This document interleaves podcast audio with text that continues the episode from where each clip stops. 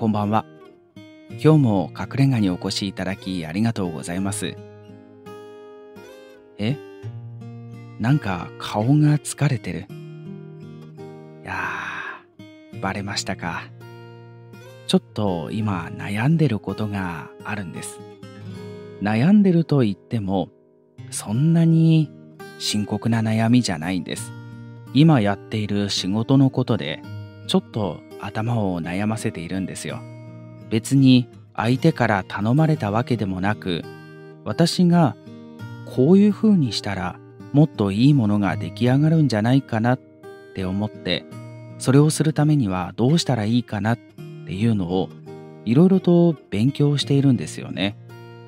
知らない知識を得るっていうのはすごくワクワクするなぁと思う反面知らなかったことを知るということは今まで気にしなかったようなことが気になるようになっちゃうんですよね。そうするとそれはどうやったらうまくできるかなとかそれをするためにはどういうことが必要かなどういう知識が必要かなじゃあこれをやってみよう。うまくいかなかった。じゃあこうかな。まだうまくいかない。今そんな沼にはまってるんですよね。私が個人的にこうしたらいいかなって思った思いつきから始まった沼なんです。なので途中で切り上げてもいいんですよ。ただそれができないんですよね。知らなきゃよかったなって思うことが世の中にはあるんだな。そんなことでちょっとだけ頭を悩ませていました。いわゆる完璧主義と呼ばれるものに当たるのかもしれません。そういえばこの間この完璧主義で悩んでるっていう方がここにいらっしゃったんですよ。その方の話でも聞いていかれますか？その方はこんな風におっしゃっていました。自分が完璧主義なせいで仕事ではよく息が詰まっていました。自分は会社に勤めるよりもフリーランスで仕事をする方が向いている。そう思って独立しました。フリーランスで仕事をするようになりましたが相変わらずの完璧主義。納期に追われる日々にいよいよ疲れてきてしまいました。手を抜くところは抜いて、しっかり作るところは作る。これができれば苦しまないんですが、どうしたらいいんでしょう？こういうエピソードなんですね。私もなんとなく自分が完璧主義だということを感じていたりするので、この方のお話にすごく心が打たれました。完璧を目指そうと思うと本当に苦しいんですよね。なんせ完璧にはならないんです。どうやってもちょっと穴があったりボロがあったりそういうことってあったりするわけですがそれを埋めていこうと思うとなかなか正解までたどり着かないとか完成までたどり着けないということが本当に多いんですよね。頭の中ではここまで詰めていかなくても大丈夫。そう思ってるんですが心はそれを許さないとでも言いましょうか。自分の中ですごい葛藤が生まれるんですよね。でも完璧主義の人ってそれを押しのけて完璧にやってやろう。そういう気持ちが意識的なのか無意識的なのか湧いてくる人がほとんどなんですよね。私も同じように苦しい思いをしていたので、その方とは大変だよね、苦しいよね、そんな話をしていたんですが、その中で一つ、私も完璧主義から一歩だけ脱出することができたんですよ。なのでその話をさせていただきました。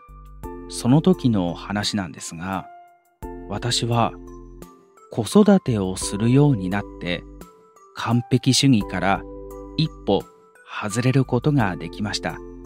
世の中完璧にやろうと思うとできないことが本当にたくさんあるんだなっていうのを子育てを通じて学んだんですよね。こう言うと子育ては完璧にできないからその現実を目の当たりにした。そんな風に感じるかもしれませんがでもちょっと違うんです。私の場合は子育ては最初から完璧にできるとは思っていませんでした。完璧主義なんですけどね。最初から割り切れるところはどうやら割り切れるみたいです。子育てはどうやったって完璧は無理です。じゃあどの部分で完璧主義から一歩外れることができたのかというと子供が生まれてから自分がやりたいことそこに注げる時間が大きく減ったんですよね。私もいろいろとやりたいことがあって今はその時間配分っていうのが自分の中である程度納得できる形に作ることができるようになったのでいいんですが子供が生まれたばかりの頃は自分のやりたいことそこに使える時間の少なさにどう時間配分をしていいかわからないっていうことですごく悩んだんですよ。実際に全くできないわけではなかったんですが今までやってた通りに時間が使えないとなると今までのやり方では圧倒的に時間が足りないんですよ。その少ない時間の中でどうやりくりして今まで以上のものを作り出すかこれを考えた時に無理だなって思ったんですよね。そこからです。自分は完璧主義なのかもしれない。ようやくここで気づくんですよね。でもその完璧主義は子育てをしていく中ではただの荷物でしかない。足かせにしかならないっていうことに気づいたんですよ。そこからじゃあ自分が納得できるようにやりたいことをやるためにはどういうふうな時間配分をしたらいいのか。どういうクオリティのもので自分を納得させればいいのか。それを一生懸命考えました。それがようやくここ1年ぐらいで形になってきたんですよね。なので時間が山ほどある。誰にも縛られず自分のやりたいことに没頭できるっていう人は完璧主義でもいいかもしれません。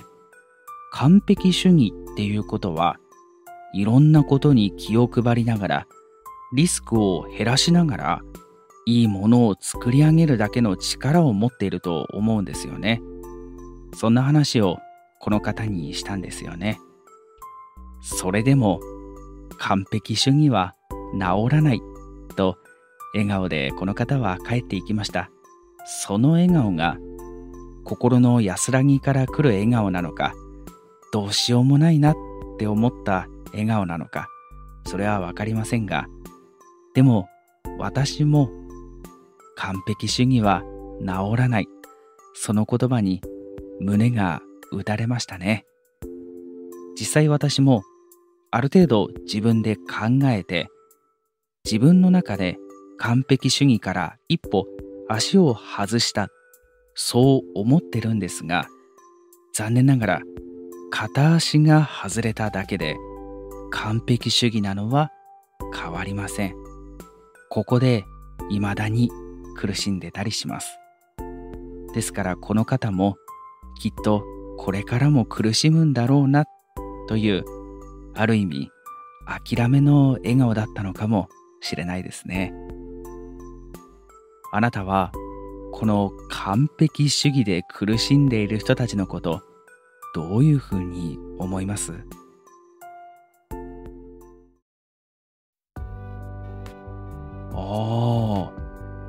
私は結構適当に過ごしてしまうから完璧主義の人たちがちょっと羨ましい。そういうふうに感じるんですね。完璧主義は辛いですよ。でも私も辛いなって思うのと同時にこれが自分の強みだったりいいところもあるんじゃないかなって思って付き合ってます。ですからあなたがちょっと憧れてしまうっていうその気持ちわからないでもないですね。でも何事にもまあいっかなんとかなるでしょうで乗り越えられる人のことを心底羨ましく思います。今日も隠れ家にお越しいただきありがとうございました。また誰かのエピソードに触れたくなった時とか、あなたがお話ししたいことがある時は、ぜひお立ち寄りください。それではおやすみなさい。